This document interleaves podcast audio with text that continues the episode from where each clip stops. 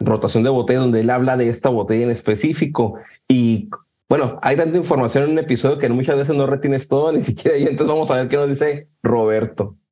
Debido a la presión y las campañas en contra del consumo de tabaco, en el año 99 cambia su nombre a Dalmor Gran Reserva, pero esto solo dura dos años y cuando se calman las aguas volvió a la expresión cigar malt tal como la conocemos ahora con su clásica etiqueta roja. Así que amigos, espero les haya gustado la pregunta y la respuesta. Les mando un abrazo gigante desde Argentina. Adiós. Ahí está. Oye, qué interesante. Que, que, que obviamente creo que algo interesante o algo que no está padre que está sucediendo hoy en el mundo, y más bien, y creo que México es reflejo hoy, hoy sí podemos, tenemos que levantar la voz. No nos pueden limitar el tema del consumo del tabaco. Creo que el prohibir eh, lo que va a generar es que la gente siga consumiendo y lo consuma de una manera distinta. ¿Por qué?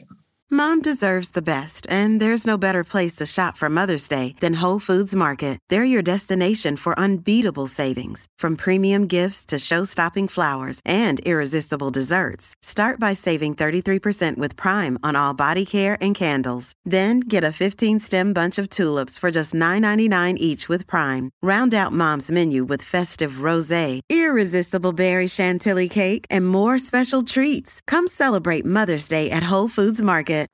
Hoy en México hay un decreto en el cual eh, las políticas antitabaco son más eh, restringidas. Ya no hay lugares para fumar, ya no vas a poder fumar en un restaurante, ya no vas a poder fumar en lugares públicos como en un concierto, en el estadio. Y que lo que, lo que genera es que la gente pues, ya no, supuestamente ya no fume.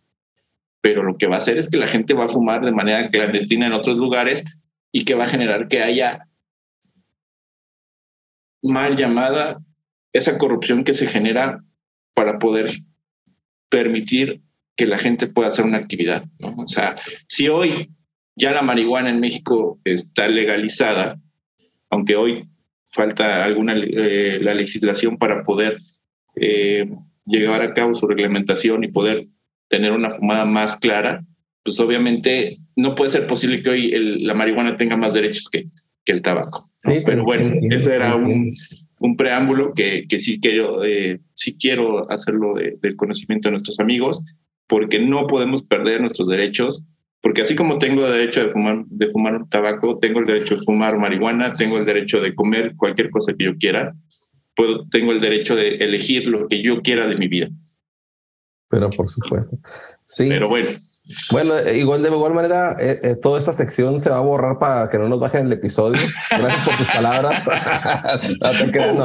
no, pero te entiendo, ¿no? entiendo y más porque es un placer que nos gusta, ¿no? Y, y, es que dijeras, ¿no? Aquí, aquí a lo mejor no se permite, ¿no?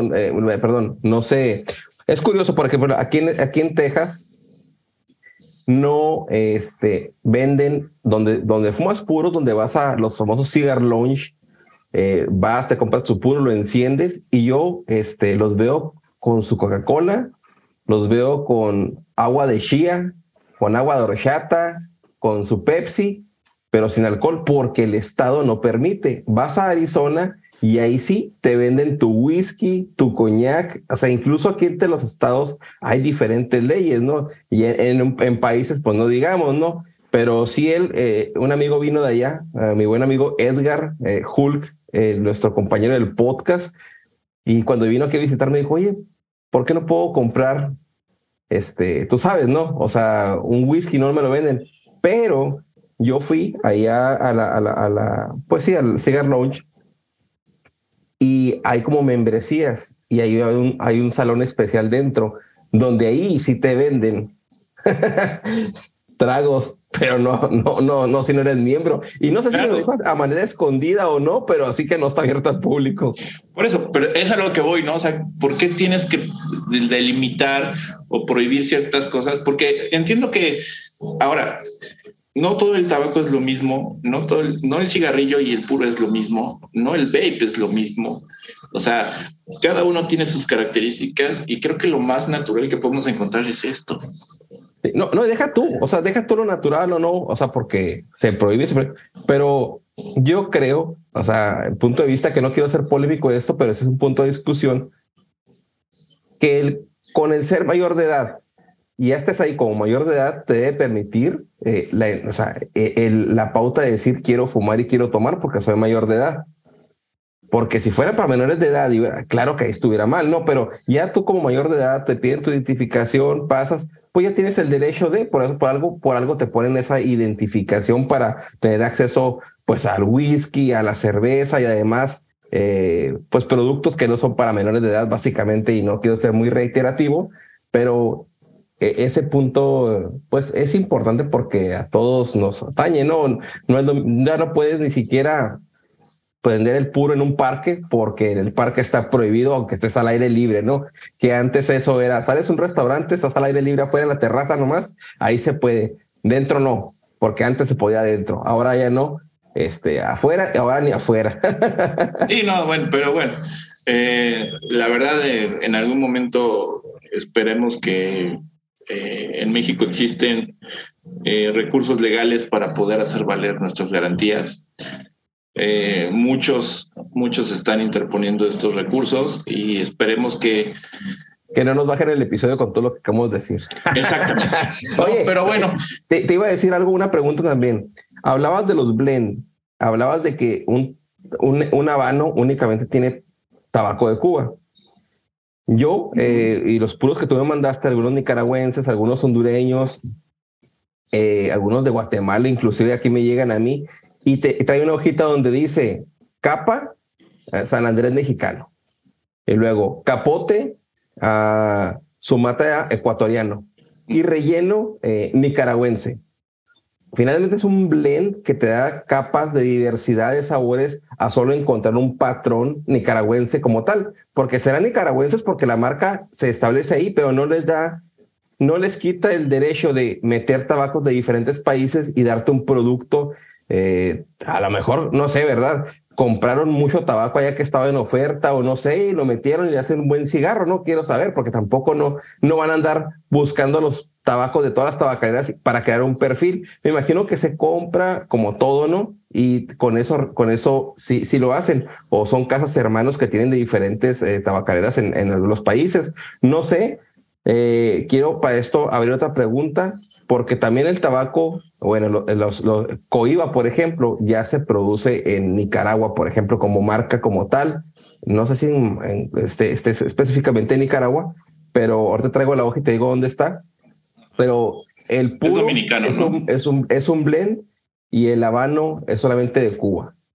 Sí, mira, eh, en su momento hay diferentes marcas eh, cubanas que se, que se producen en, en, otros países. Eh, el tema es que con el registro de marcas se fueron registrando en cada uno de los países, ¿no? Entonces, hoy eh, puedes encontrar en Estados Unidos Coiba, Hoyo de Monterrey, que son de origen o dominicano nicaragüense, pero que se venden exclusivamente en Estados Unidos y no son habanos, quiero aclarar pero obviamente, bueno, ahí se juega con el, con el tema del registro de marcas y se pueden explotar de cierta manera, ¿no? Retomando el tema de los habanos, el, el habano, como te lo platicaban aún, es el tabaco 100% eh, endémico de Cuba, producido, elaborado, manufacturado por manos cubanas. Eso es, eso es lo que hoy permite tener una denominación de origen que tienen una construcción el, habano tiene una construcción distinta al tabaco que se produce en otras partes del mundo. El torcido es un torcido especial que ellos tienen. A ellos les gusta el tabaco un poco más apretado, por eso dicen que de repente los habanos no se pueden fumar también porque cuestan un poco más de trabajo porque viene el tabaco más apretado. Y el, el tabaco que se torce en algunas otras partes del mundo, como en México, como en República Dominicana, es un poco más suelto, es un, un poco más suave al momento de fumar, es mucho más amable. Entonces, pues obviamente eso te va a dar ciertas características, ¿no? Ahora, si nos vamos a las cuestiones del, del sabor, que nos meteríamos en, en, un tema muy largo que, poder expresar, porque obviamente cada país tiene características, ¿no?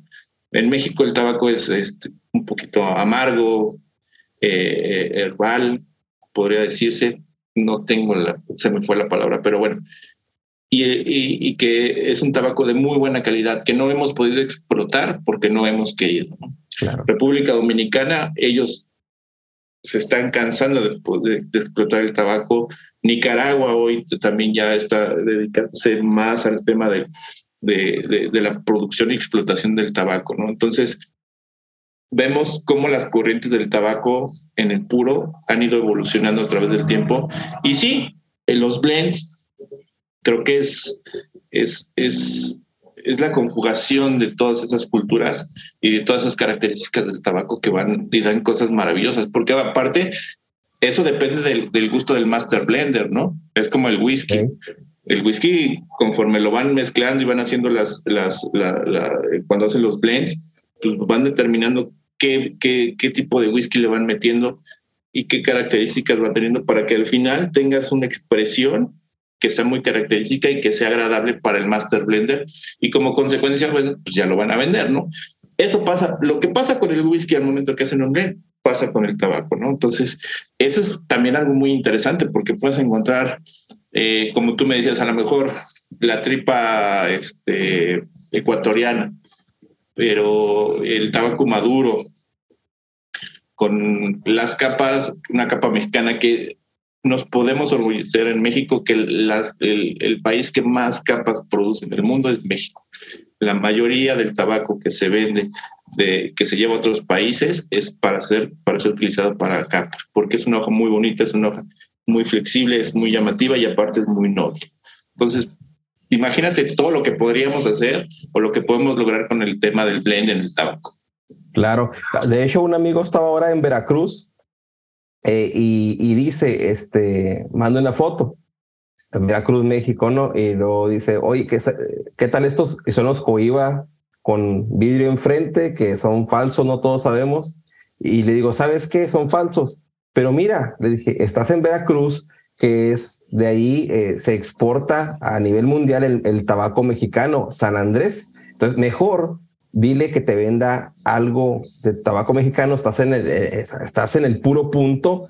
La meca del tabaco mexicano. Exacto, te va a tocar un, tabaco al menos mexicano que es bueno, no, no porque lo diga yo, porque es ser mexicano, sino porque realmente es como tú dices, eh, yo a lo, a lo que voy, lo compra, ¿no? Lo compra este amigo y eran Monte Albán, no sé qué, marcas desconocidas, pero es tabaco mexicano, es hasta cierto punto natural y tiene mucho sentido porque pues Veracruz está a la par de Cuba, son zonas tabacaleras que el, tienen el mismo clima, microclima.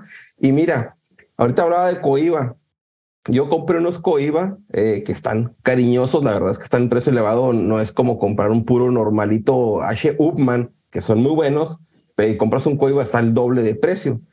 Pero tengo con este puro cerca de dos años eh, luego fue comprando eh, otro eh, que tienen diferencias, ¿no? Pero este es, es uno rojito, dice Red Dot. Y lo, lo diferente, este puro no es coiba, no es cubano, es de República Dominicana. Muy bien lo dijiste. Y tiene adentro la U, tiene, para diferenciarse, tiene un puntito rojo para diferenciar el coiba. Pero, mira, dice coiba, dice que el origen es de República Dominicana, eh, te digo porque esto me llega a mí en las mensualidades de puro donde estoy y te describe cada uno, eh, te trae eh, pues la fábrica. La fábrica se llama Titán de Bronce. En República Dominicana, en la fábrica Titán de Bronce se produce el coiba. te dice la vitola, el tamaño. Te dice la capa, es una American Broadleaf. Esa es la capa que tiene. Eh, tiene un, un, capote dominicano y un relleno dominicano y mexicano. O sea, coiba en sus expresiones mete el tabaco mexicano. O sea, es, es así de importante. Eh, fortaleza media y dice que está rankeado con 92 puntos en una, en una revista que se llama The Cigar Journal, que es una de las tantas que hay, de las reconocidonas. Pero lo importante aquí que hablamos del tabaco eh, cubano, dominicano, es que las marcas de Cuba, yo sé que en un momento decidieron salir de Cuba para poderse vender en todo el mundo eh, o, y tener, estar un poco libre de muchas cosas con los gobiernos para poder expandir el negocio. Desconozco si son los mismos dueños, no, sé, no sé, No, no, no, no, no, no. Probablemente lo hagamos en el episodio posterior explicando el por qué, el origen del por qué salió Coiba, se me ocurre algo así. Pero el punto aquí es que tiene el Coiba de Cuba es únicamente tabaco cubano de la región de vuelta arriba, vuelta abajo, no sé cuál región sea. Pero que puede ser cualquiera de las dos. Y este Coiba en República Dominicana tiene tabaco mexicano, dominicano y americano. O sea, qué, qué cosas, ¿no? Es que ahí el tema es que, acuérdate cuando eh, surgió lo del tema del embargo y, el tema de la revolución, los cubanos que salieron del país, pues que eran tabacaleros, por los, la gente que se dedicaba al tabaco, en los diferentes países se encontraron, lo que obviamente no se encontraba tan regulado el tema de las marcas el tema de las marcas era regional. Era un tema que, que no era como hoy que una marca la puede registrar a nivel mundial y nadie más la puede utilizar. Entonces lo que hicieron fue, ah, bueno, está Coiba en, en Habanos y hicieron Coiba en, en, República Dominicana. Aquí en México hay, si no me equivoco, Montecristo, eh, eh, hay una marca mexicana de tabaco que se llama Montecristo y que obviamente se puede vender, pero obviamente con ciertas limitaciones. Entonces ya posteriormente pues, llegaron a ciertos acuerdos, ya hay ciertas marcas que han salido del mercado y que a lo mejor pagan ciertas regalías a vanos a, eso, a esos tenedores de esos derechos de la marca para que no los exploten y pues obviamente ellos tener la explotación eh, en exclusiva respecto del nombre, ¿no? Obviamente, volvemos, la característica del tabaco cubano, pues sí es muy distinto al tabaco de cualquier otra parte del mundo, ¿no? Por Tanto el dominicano como el mexicano, como el nicaragüense, el hondureño, el brasileño, que sea, tiene esa, va a tener su parte característica. ¿Por qué? Por el terroir, por la, en la tierra en la que se, se, se siembra y se cosecha ese tabaco y que obviamente le va a dar cierta característica. ¿no? Entonces, eso es lo maravilloso que puedes encontrar dentro de la variedad del mundo del tabaco, así como encuentras la variedad en el tema del whisky, ¿no? Creo que puedo ser un poco reiterativo, pero creo que eso es lo que lo hace tan excitante y tan maravilloso, ¿no?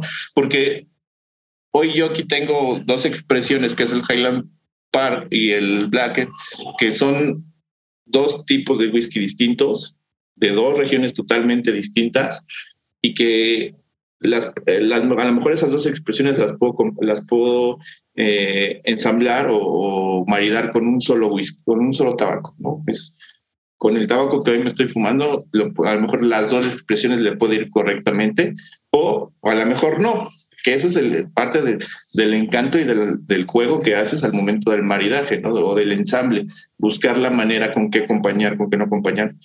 Y creo que algo muy importante que, y que no hemos abordado es el tema de la comida. Creo que es importante saber eh, encontrar también ese maridaje, ¿no? Porque el poder comer, si haces, un, haces una, comes, eh, no sé, pescados, mariscos, pues a lo mejor no le vas a poder meter un, un, un, puro de una fortaleza muy alta o un whisky, un bourbon muy, muy suntuoso que te, que te va a absorber y que a lo mejor va a matar todo lo que que va a ser eh, muy invasivo a lo que tú comiste, pero si comiste carne eh, con gran cantidad, pues te va a pedir un whisky fuerte, ¿no? A lo mejor con un grado, un grado de alcohol mucho más alto y con un puro de mayor fortaleza, ¿no? Que obviamente te va a dar esa sensación de, de equilibrio entre lo que comiste y lo que estás fumando o lo que estás bebiendo. Sí, sí, sí, no, totalmente. El tema del maridaje es algo eh, extenso y, y, muy personal, porque no es lo mismo que te guste y que te digan que está muy bueno. Y si a ti no te apetece, no, no, digamos, con café no hay falla, pero en mi, punto de vista y a manera personal, por ejemplo, a mí un, cigarro, este, o un, un, te voy a llamar cigarro al puro, me gusta más con expresiones bourbon o whisky americano bourbon o single malt ex bourbon que con cualquier terminado, que sea con jerez, con algún finish, con los mismos ahumados, eh, porque como tú dijiste, potencializa muchas veces el whisky, pero muchas veces disminuye la, la, las, propiedades del whisky, porque estás con un ahumado y con un, eh, con un, este, con un aila digamos, Arbeck, ¿no? Por decir una marca, y si tomas un cigarro probablemente no sientas la intensidad humo en otra y te ayude a, el maridaje, pero encuentres diferentes tipos de, de cuestiones que te puedan, es que no me gustó porque yo quería que el whisky se sintiera más, pero muchas veces el tabaco es más fuerte y no deja que el whisky se sienta con la expresión como la pruebas, probar solo el whisky aparte. De igual manera, el cigarro va a cambiar con el whisky. Eh, hablas interesante también lo de la comida. Eh, digamos, no conocemos nada de whisky, de, perdón, de cigarros, y te recomiendas ahorita tú eh, un tabaco suave o de fortaleza baja. Entonces, ah, canijo, ¿a poco hay fortaleza dentro de los cigarros? Sí. ¿Qué son esas fortalezas? Pues probablemente te lo digamos más o menos eh, a qué se ve la fortaleza, pero eh, probablemente en un episodio posterior hablaremos cerca de eh, a qué se ve la fortaleza, eh, por qué es, es preferible un tabaco de entrada antes de la comida de ligero para después, con qué destilados. es un tema abundante, pero ahora platica un poco sobre la, del, el maridaje con la comida, por ejemplo. ¿Cómo, ¿Cómo lo acompañas tú en tu manera personal? Mira, yo esencialmente lo que hago es eh, Sí, yo soy muy, yo soy amante de los mariscos, me encantan. Se me hace, creo que en México tenemos una variedad brutal y exquisita del tema de mariscos, ¿no? Entonces, de repente, puedes hacer hasta, el, otro día hice un salmón con costra de pistache a las brasas. o sea, imagínate eso. O sea, me, acuerdo y me volví, me volví loco. Entonces, sí busqué un puro que no fuera tan invasivo, pero que no fuera demasiado suave. Busqué un, puro de fortaleza media que tuviera ese, ese, ese, que no fuera, no, no, que no fuera dominicano porque no tenía que ser más tan dulce, porque el, pistache no es dulce, es, un tema saladito, que tiene ese sabor característico. Entonces traté de buscar un, me fumé un puro mexicano, me fumé un azul tabaco, que es puro, a lo mejor de fortaleza media a, baja, pero que es muy, muy noble. O sea, que no, no era tan invasivo que me iba a permitir a seguir teniendo en boca la sensación del, del pescado con, con, el pistache y ese, y ese sabor que deja con, con las brasas y que obviamente me llevó y que en ese momento lo, lo combiné con un vino verde. Okay. Se me alocó. O sea, el pescado con el vino verde sabía exquisito, o sea, era, me supo maravilloso, ¿no? Entonces dije, bueno, a ver, voy a buscar algo que no, que no mate el sabor del vino verde, que no mate el sabor del pescado y que lo pueda acompañar. Entonces busqué un tabaco elegante, no de notas muy, muy eh, altas, sino al contrario, que fueron muy tenue. A lo mejor fue un tabaco muy parejo, que no me iba a dar mucha evolución, pero que me iba a permitir seguir, seguir teniendo las, los sabores en boca de lo que había comido y de lo que había bebido. Entonces, fue parte de un experimento que hice un día y que me, me, me, me fue muy agradable.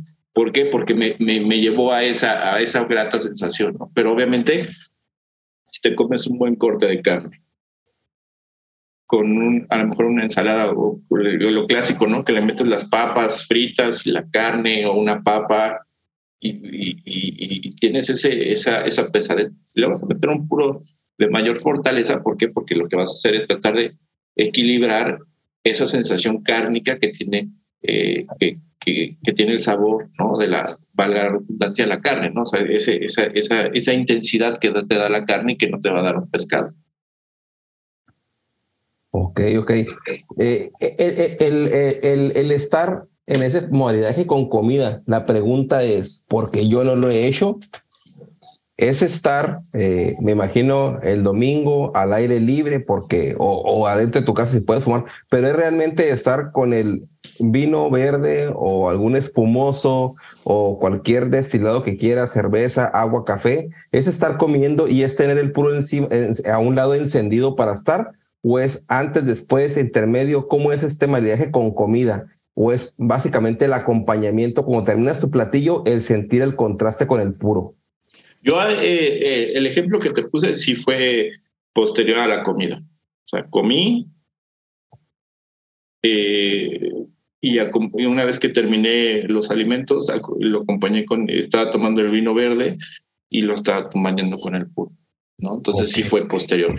Pero hoy ya está como eh, en boga el poder comer y fumar. O sea, el, estar comiendo un buen corte de carne con a lo mejor eh, y, estar fumando y te va a dar esa sensación, ¿no? Es como lo que de repente hacemos con el chocolate. Comes chocolate, fumas. Te va a dar una expresión, o comes chocolate y tomas whisky. Y te va a dar una expresión en boca que dices, wow, ¿no? O sea, es, creo que aquí lo, más interesante y, lo maravilloso es que puedas experimentar, ¿no? Porque o antes de que, de que comas te fumas algo, que, era lo que platicábamos en un principio, durante o posterior. Ahí depende de lo, de lo que tu ánimo te invite a hacer, ¿no? Claro. O la experiencia que tú quieras tener, ¿no?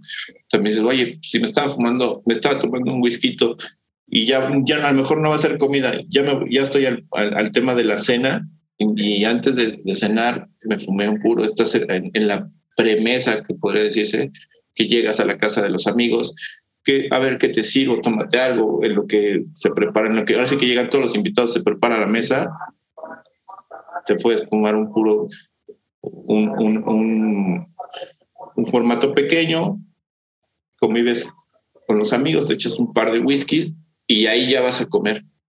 Imagínate que si el tabaco con el whisky lo llevas y la cena se ensambla de una manera que te permita tener esa experiencia de poder sentir más satisfecho porque vas a tener eh, el sabor de las, de, las papilas gustativas y que llegas y dices, oye, qué rico me supo la carne porque, porque ya me sentía eh, potencializado con el whisky o con el puro que me fumé antes.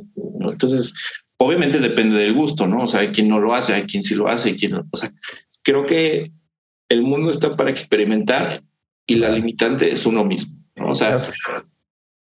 Porque eso que me decías tú, por ejemplo, de experimentar, eso que hiciste tú de meter el, el, el humo, en este caso fue la copa Glencairn, ¿no? Puede ser cualquier tipo de vaso.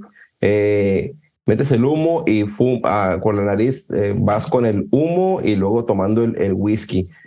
Yo lo hice, eh, ya lo hice como experimentación y a mí no me gustó, no, o sea, no, no, no me, no me pareció idóneo, la verdad es que no, pero lo hice, pero no quiere decir que no lo voy a hacer porque próximamente probablemente lo haga a ver qué tal, me, a ver si ahora es como todo cuando es el, puro, el, el, whisky solo no me gusta, pero a las, ya ahorita ya estamos tomando whisky solo y, es la mayoría de las veces. Entonces es llegar a esa, esa tolerancia, me imagino.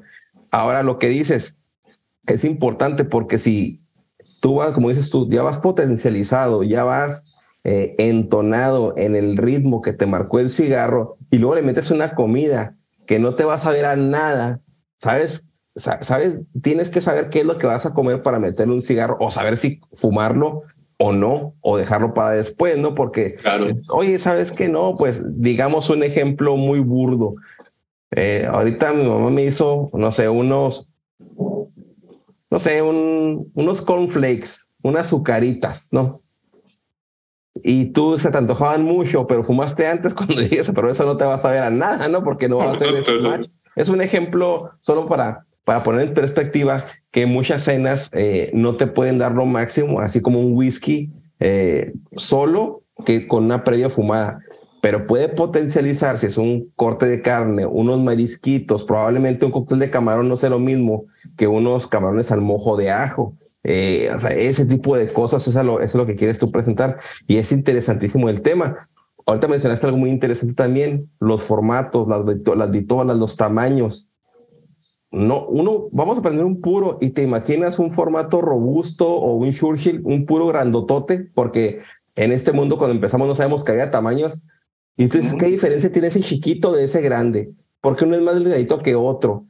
Y puede ser eh, un, un, un, este, uh, un puro para empezar a comer o, o, una, antes de una junta de unos 30, porque también tienen tiempos de fumada, como tú dices, pero hay unos formatos que tú sabes que a los 35, 45 no te duran una hora porque se va a acabar. Y hay unos que te van a hora 15, dos horas Eh, todo esto es, es, es, es, algo que yo no conocía de, de, manera personal. El que había formatos, que era diferente, el grosor. Tú, tú explícanos un poco más.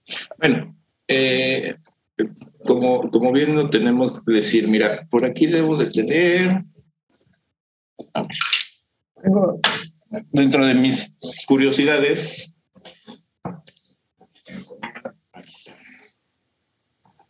hablamos. Ah, traes, vienes, tema de los habanos. vienes facultado con un librito. Aquí tenemos el, mundo de los habanos, que es un, un, libro que produce habanos, que es eh, un, un, libro bastante interesante porque te habla de los diferentes, las diferentes marcas, un poco de la historia, de las características y los formatos que tiene en el mundo de habanos, ¿no? Esto es en especial de todos los habanos que podemos encontrar, algo de historia, eh, la, la, la, forma de la, de la hoja del tabaco, las partes de la hoja del tabaco, que obviamente, bueno, tienen diferente función, el centro gordo, el centro fino, eh, las, las, las, para que las utilizan para eh, ciertas características de, de sabores y, y, de formatos. ¿No? Los diferentes tamaños de las hojas que puedes encontrar, las características. Y bueno, aquí te vas a volver, aquí te vuelves de repente loco porque puedes encontrar, hay tan, o sea, en una sola, en una sola cara, en una sola rama del tema del tabaco, que son los habanos, encuentras un mundo que puede ser excepcional, ¿no? Claro, yo, yo no sabía, por ejemplo, que que se fermentaban las, las hojas, para que se fermentan.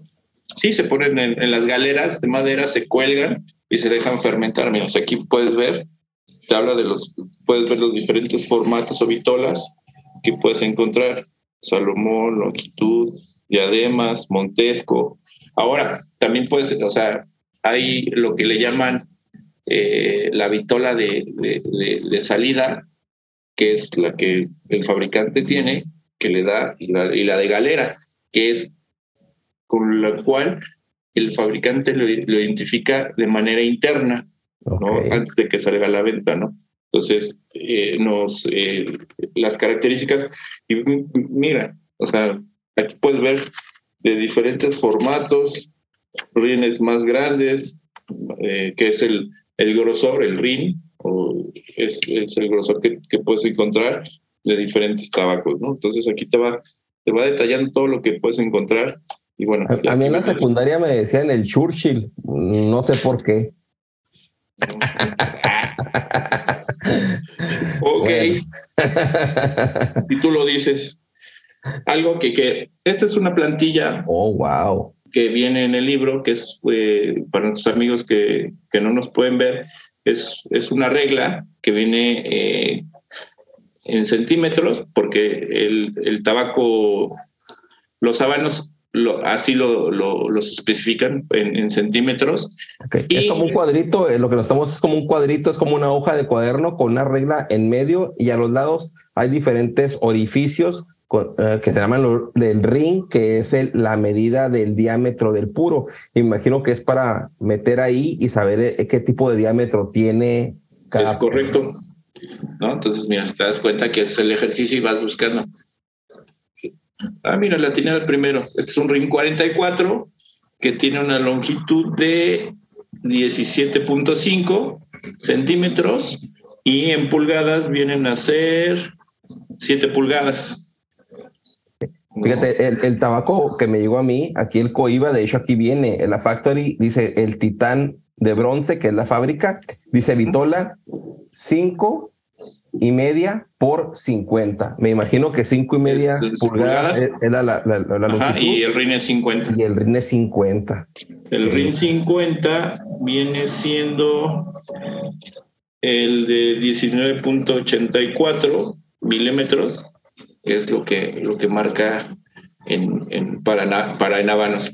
Y aquí viene la, la, conversión al sistema inglés, que es el que ustedes utilizan en Estados Unidos y que aquí en México también se utiliza, que realmente nosotros utilizamos las pulgadas, que es raro porque nosotros, nuestro sistema décima, este, de mediciones el sistema decimal, ¿no? Entonces, sí, sí, sí, sí, sí. pero bueno, ahí vamos buscándole la manera. Pero es algo interesante porque, imagínate, aquí de la, de la regleta que, que tenemos aquí son 6, 7, 11, 12. Hay 25 tipos de, de ring que están aquí identificados. Entonces imagínate lo que puedes hacer porque puedes hacer un puro de 5 pulgadas de 47 centímetros, de un ring 47, que obviamente no va a ser tan grueso como un robusto, pero a lo mejor eh, en cuanto a longitudes puede ser igual o menor o, o más grande. ¿no? Entonces, vuelvo al tema, es volver a jugar con todo lo que tienes de materia prima en cuanto al tabaco. Si te vas al tema de los blends, si te vas al tema de, de, de cada país de origen, y si te vas al tema de los habanos, ¿no? Porque obviamente, pues ahí es donde empiezan a jugar y, y que hacen que se generen tantas expresiones en el mundo del tabaco. Claro. Y si algún comentario mío, eh, algún conocedor de puro o purista y ve que yo digo alguna sandez que se estén jalando los pelos, no soy un, eh, si, si en whisky no me considero especialista, solo un aficionado, en puro soy, eh, estoy en pañales. Entonces, si alguna Ah, no, no, pregunta mía está... Igual yo, ¿eh? No, yo por no, eso siempre he dicho, yo soy un simple aficionado. No me tiren con piedras nomás.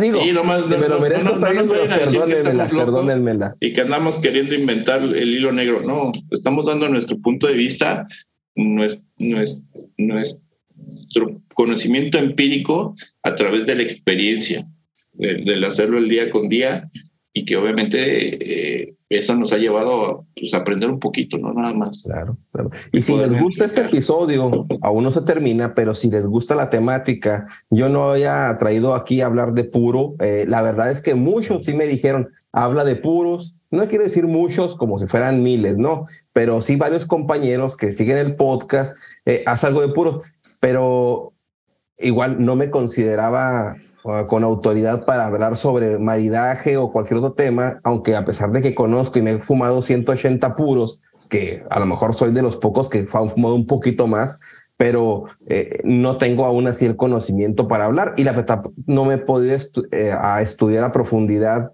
eh, tal cual propiedad por el cual te doy una nota. Sí tengo un, un curso que, que estuve ahí con este que me impartieron que después voy a platicar un poquito más de cómo me fue. Eh, me dieron un certificado de habanos junior eh, impartido por la, la Casa de Habanos de, de Cuba, pero aún así no me quedo corto, ¿no? Porque ya sabes que el seguimiento de esto y estar estudiando es lo que te hace eh, tener fortalezas y no solamente un papel que igual me llevó a conocimientos básicos o muy básicos, que de los cuales me alegro mucho de tener y conocer un poquito de esto.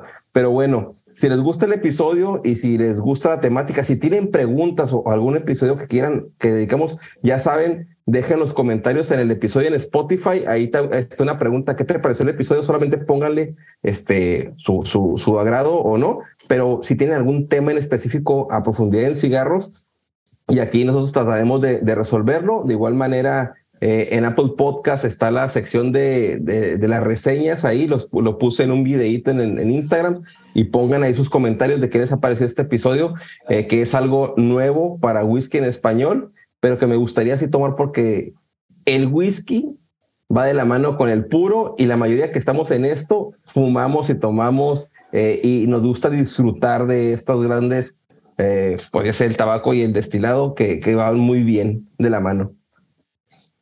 Es correcto y creo que ante todo la experiencia de poder compartirlo con las personas y con hoy los amigos es lo que lo hace más grato. Así como el whisky une personas, el tabaco une más todavía. ¿Por qué? Porque tienes el, el, poder tener, tiene el don de generar conversación. Yo es algo que, que, que, cada día me sorprendo más y es algo que me, que, que me enorgullece decir, ¿no? El tabaco hace plática, pero más hace amigos. Ok.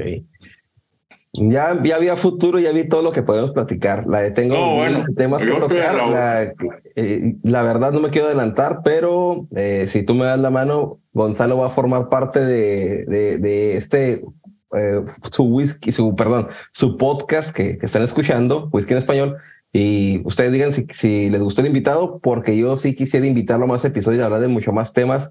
Eh, eh, fíjate de lo que surgió este episodio. Pero bueno, no nos quedemos en, en qué va a pasar. La gente viene a escuchar aquí de puros. Y yo tengo una pregunta más. Dime. ¿Hay herramientas uh, para empezar por las navajas, los cortadores, que he visto no solamente eh, el cortador de dos hojas o el de una que lo corta tal cual. Eh, también he visto algunos que son como, no sé el nombre, ponchadores, ¿verdad? es un pochismo, que es como un, una, un cilindro que perfora o saca bocado, perfecto. Eh, hay otros que son ojos de gato, que yo le dije que tú me dijiste eh, corte en V. ¿Qué tipo de cortes? ¿Qué tipo? Porque he visto que unos son así como en horizontal también. ¿Qué es este tipo de cortes y para qué se generan o, o de dónde vienen? A ver, dime. Mira, a ver, casualidad. Te voy a presumir mi último gadget, que es esta pulserita yo pensé que era algunos, un algunos visto. Eh, un juguetito. realmente ya es, es parte de, Yo la verdad no me había medio resistido, pero la verdad la vi y me, me encantó. Lo vi en una sex shop, es lo que quiere decir una sex no, No, no, no, no, no, no, no. No, mira, este es, este es un sacabocado o un ponchador lo que nos están escuchando y, nos, quiere hacer cotorreo también aquí sacó un collar de perlas negras. no, es una pulsera. es una pulsera de, de perlas negras. Pero bueno, sigamos. Entonces, eh, para nuestros amigos que no nos están viendo, pero están escuchando, bueno, es un, es un tubito que trae una navaja en, en la punta y lo que haces es insertarlo en la parte de arriba del, del puro y lo que hace es literal cortar dejando un círculo perfecto en el, en el, en el, en el, puro para el momento de que lo quieras fumar. Obviamente tenemos lo que es la navaja, ya en algún momento les enseñé lo que era de, la de una sola navaja, que es esta, que es de los más básicos, que realmente yo no lo recomiendo, porque como tú lo decías, eh, pierden el filo muy rápido y en su momento pueden eh, maltratar el, puro si no hacemos el corte correcto. Lo ideal y lo más común es el cortador de, dos, de doble navaja, recto, que obviamente eh, este es un cortador un poquito más ya sofisticado, si te das cuenta, aquí lo pueden ver. En la parte del medio tiene como un surco que sirve como un posapuros, que es la verdad bastante eh, cómodo. Para, que no esté en la mesa, ruede, se caiga, ese cortapiés te pide como soporte para poner en medio una vez que se esté fumando. Y tenemos las famosas tijeritas, que por aquí deben estar, que ya esto, digamos, ya para que lo tengas en casa, que es un corte más preciso y que obviamente te va a permitir corregir si en algún momento sentiste que el corte que hiciste fue muy, muy pequeño, pues te da un poco de, oportunidad para poderlo mejorar y que obviamente eh, sea mucho más grata. ¿Cuál es el objeto de esto? Aumentar la cantidad de oxígeno que, o la cantidad de la calada que le puedes dar al momento del tabaco. Con el ponchador o con sacabocados, lo que va a hacer es que se va a concentrar el humo eh, en, la salida del tabaco ¿Y qué va a hacer? Que se va a concentrar y a lo mejor te va a dar una fumada más, más fuerte, más, más consistente, ¿no? ¿no? No va a ser tan fluida o tan ligera como si fuera un corte recto. En algunos formatos, como los pirámide, por aquí debo de tener uno, aquí está, vamos a abrirlo, este es un puro pirámide para nuestros amigos, que es un puro pirámide, es cuando eh, la parte del puro de la parte de arriba está eh, literal, como una pirámide cóncava, y lo que puedes hacer es que haces un corte en manera diagonal, que es lo que, te, lo que, lo que puede generar, que la salida del tabaco sea hacia abajo y sea, se vaya directamente a las papilas gustativas de manera más directa. Entonces, hay quien te dice, oye, yo, yo, yo lo hago recto. Ah, bueno, aquí es, eh, cada quien se mata con su propio veneno, ¿no? Claro. Y obviamente la cantidad que uno quisiera tener, ¿no? Hay gente que le gusta. Mi compadre, mi compadre, por ejemplo, para ahora sí estoy hablando de mi compadre Eric, que es el padrino de mi, de mi hija. Él dice, yo con el sacabocados, únicamente con eso, con el ponchador que yo le dije acá, pochismo, este, pero el sacabocados, que si estoy correcto lo que tú me acabas de decir, que es el cilindro que se le pone por atrás, dice, ese es mi corte favorito y trae en llaverito, trae sus sacabocados ahí, porque él le gusta, ¿no? Eh, independientemente del formato, tampoco no es una persona que conozca mucho de puros, también es fumador habitual, pero no creo que conozca que si pirámide no se puede, que si torpedo sí, que si un toro también, que si un robusto también. O sea, hay, muchos tamaños de vitolas y formas diferentes, que doble torpedo, que doble pirámide. bueno, aquí lo importante es esencialmente el sacabocados o el ponchador realmente es para los, los puros de que tienen eh, la parte superior plana, ¿no? Ya puedes jugar con un pirámide. Yo en algún momento lo que hice fue hacerle el ponchado por los dos lados de la pirámide y obviamente la experiencia fue agradable. Dije, ah, mira, porque ese día no traía cortador y traía mi sacabocado. Dije, ah, bueno, dije, con una no sentía que la calada fuera de la consistencia que a mí me gusta. Entonces lo que hice fue del otro lado hacerle otro orificio y obviamente ya la calada fue mucho más generosa, más suntuosa y obviamente ya mucho más agradable a mi forma de fumar, ¿no? Hay que decir eso no se hace, pero hay que buscar también las, las formas, ¿no? Realmente antes no existían los, los, este, los cortadores, ¿no? Existía la boca y los dientes. Ok. O la uña, ¿no?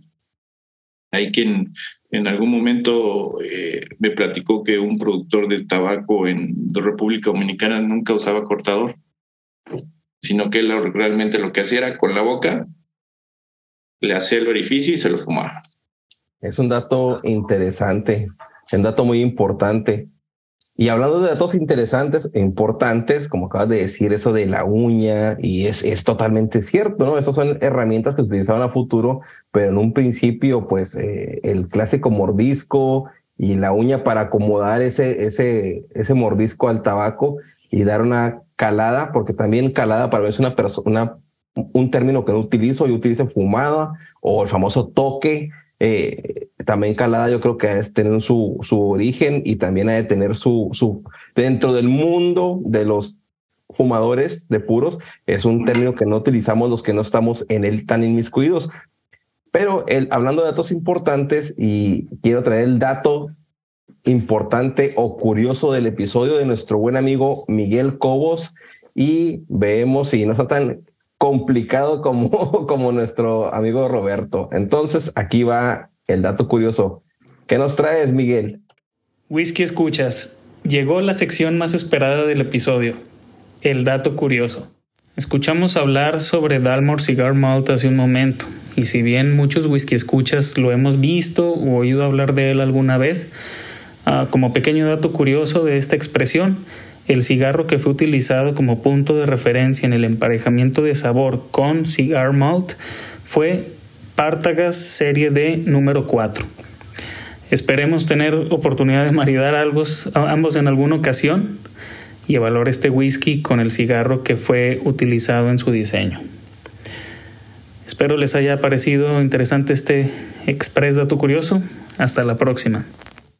Mira, qué, detalle tan interesante porque estamos hablando de un habano que es, creo que icono de, dentro de los habanos. Si podemos ver aquí, mira, es parte de la descripción que nos da eh, este libro y habla un poco de la, de la, de la marca, que es creo que de las emblemáticas que tiene Habanos, ¿no? Creo que es de los, de los, de los habanos que pueden ser esenciales para el inicio cuando empiezas a fumar habanos. Creo que sí es, puede ser un buen eh, punto de partida en el mundo del, tabaco, pero en especial de los habanos.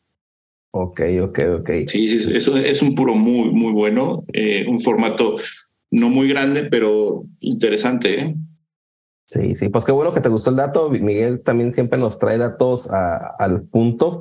Y pues muchas gracias, Miguel. espero yo un día fumar el puro eh, a ver qué tal está. Bueno, el habano, porque no, no, es, no es un puro, ¿verdad? Entonces, grandioso el dato.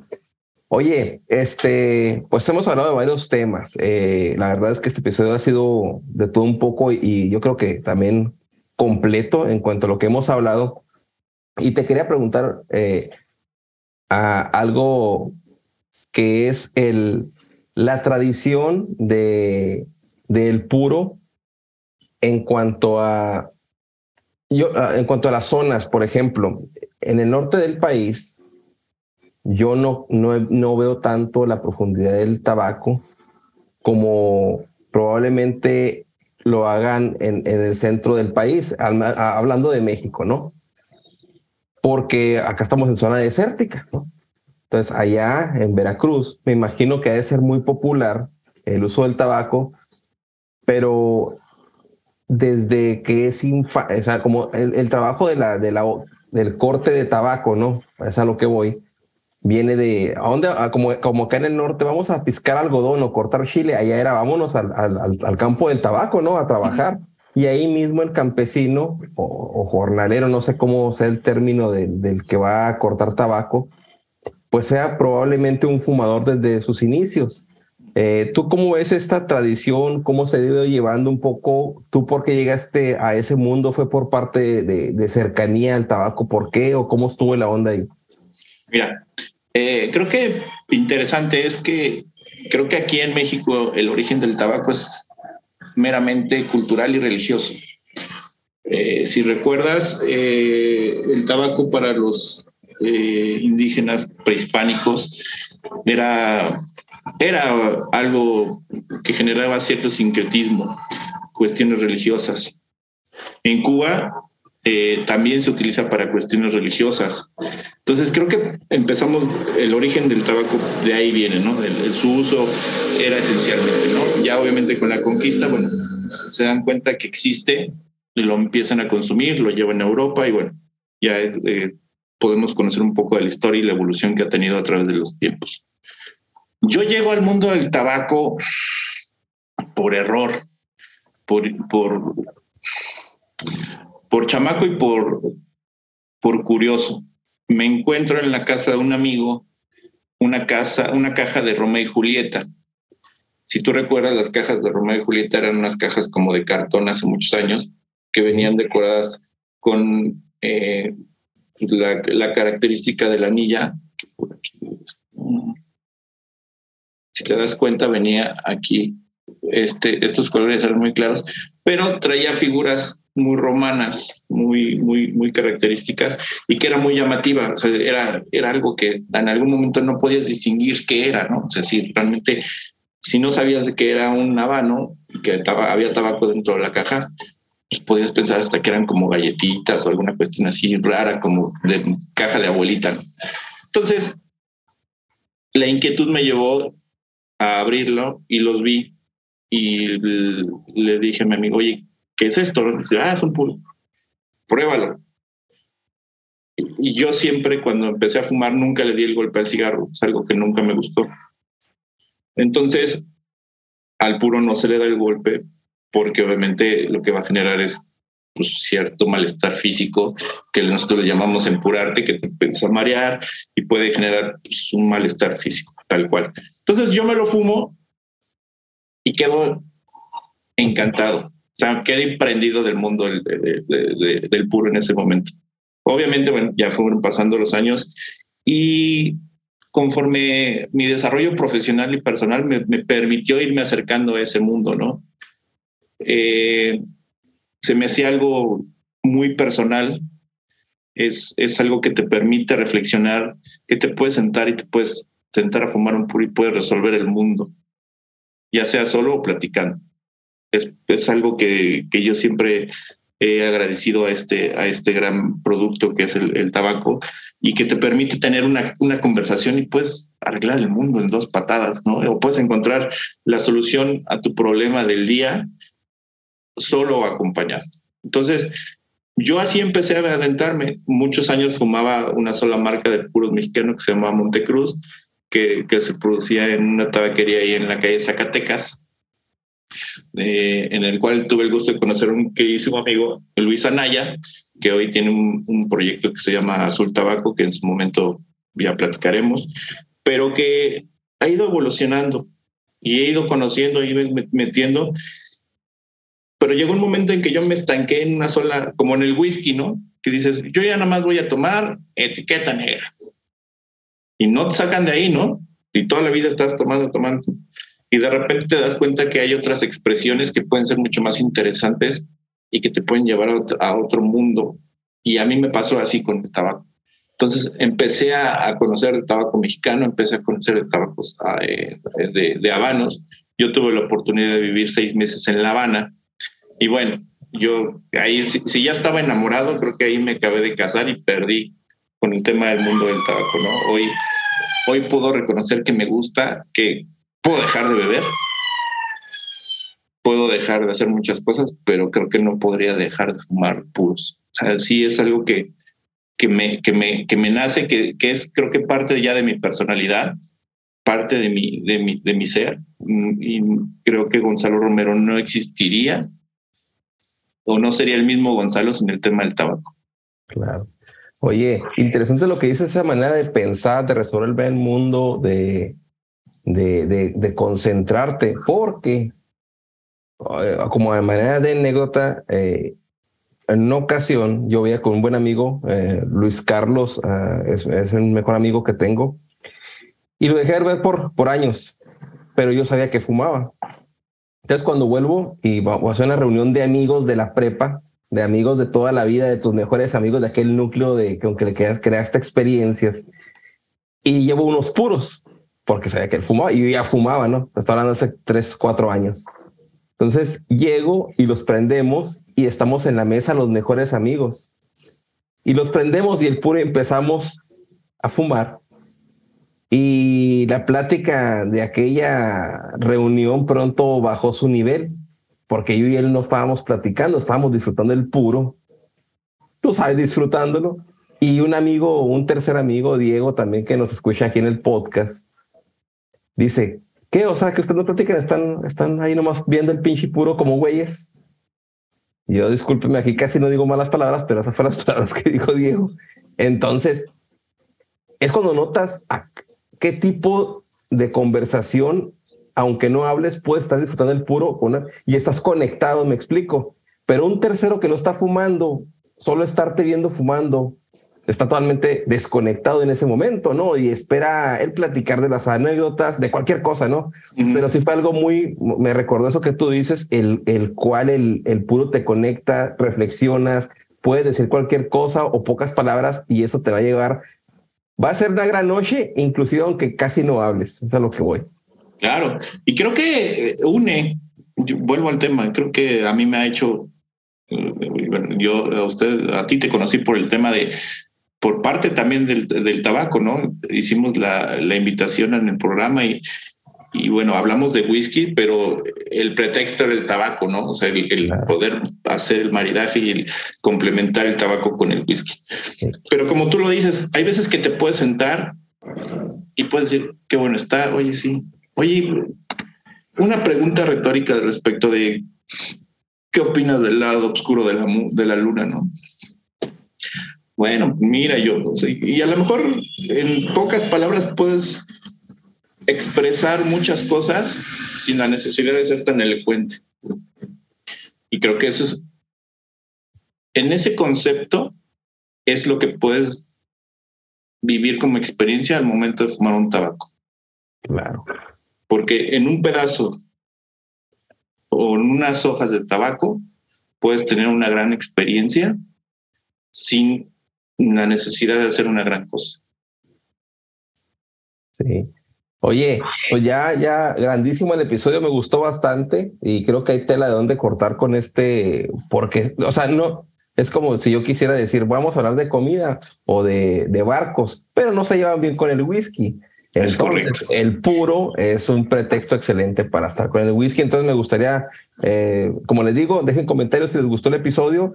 De igual manera, retomaremos ahí los comentarios para hacer un segundo episodio para concluir y poder explicar bien, porque este episodio ni siquiera es eh, para principiantes, porque tampoco es un episodio que te puede iniciar en el cigarro. Hablamos de muchos conceptos eh, y tampoco hablamos mucho de, de cómo nos conocimos, Eh, un saludo a, Carlos eh, Guzmán también, que, que, fue parte de cómo te conocí en, en, el programa de Wendy More. Ahorita, cuando grabamos este episodio, vi que andaba en Madrid, entonces opté por, por Gonzalo, que, que es un gran, gran amigo, también ya lo mencioné. Pero bueno, fuera de eso, este episodio, yo creo que para cerrar con esto, ha concluido. Para no hablar más y hacerlo más largo, podemos hacer una segunda parte o una tercera. Entonces, Gonzalo, pues me gustaría que te despidieras únicamente eh, aquí con la comunidad de Whisky Escuchas y cerramos el episodio. ¿Qué te parece? No, bueno, pues lo cerramos eh, con, con, la grata experiencia de poder compartir con ustedes. Espero que la, la charla haya sido de su agrado. Eh, repito, somos o soy un simple aficionado al mundo del tabaco, un apasionado del tabaco y que esperemos que podamos repetir y hacer algún episodio y tomar temas un poquito más concretos y antemano. Solamente me, gustaría despedirme con una frase propia que creo que es muy representativa de tanto del whisky como del tabaco, que es la experiencia que te da que es la gratitud, que es una expresión que aumenta la felicidad y atrae el éxito. Siempre hay que tenerle, hay que darle gracias al whisky, al tabaco, a la vida y a los amigos. Ok, no, pues maravilloso, maravilloso. Vamos a dejar las redes de Gonzalo en la descripción del episodio, como, como todos nuestros grandes invitados. Y yo también quiero definir con una frase, eh, la clásica que he acuñado para este podcast, que es demasiado de algo siempre es malo o puede ser malo, pero demasiado de whisky o puros nunca es suficiente y es de Mark Twain. Eh, pues gracias a todos los que escucharon este episodio. Nos vemos un próximo. Esperen que viene el próximo Crónicas. Espero que les haya gustado. No olviden suscribirse. Nos vemos. Adiós.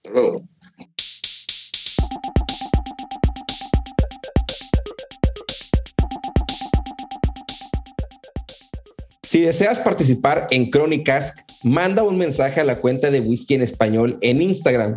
Nos vemos el próximo episodio. Si te gusta este episodio o cualquier otro, compártelo al terminar de escucharlo por cualquier medio. Envíalo por WhatsApp a un amigo, Facebook, por donde quieras. Si nos escuchas en Apple Podcast o tu plataforma te permite calificar este podcast o episodio, te pedimos nos des cinco estrellas y nos dejes algún comentario. Recuerda que si compartes, comentas y calificas, nos ayudas a que este podcast sea descubierto por más personas apasionadas al whisky como tú y yo.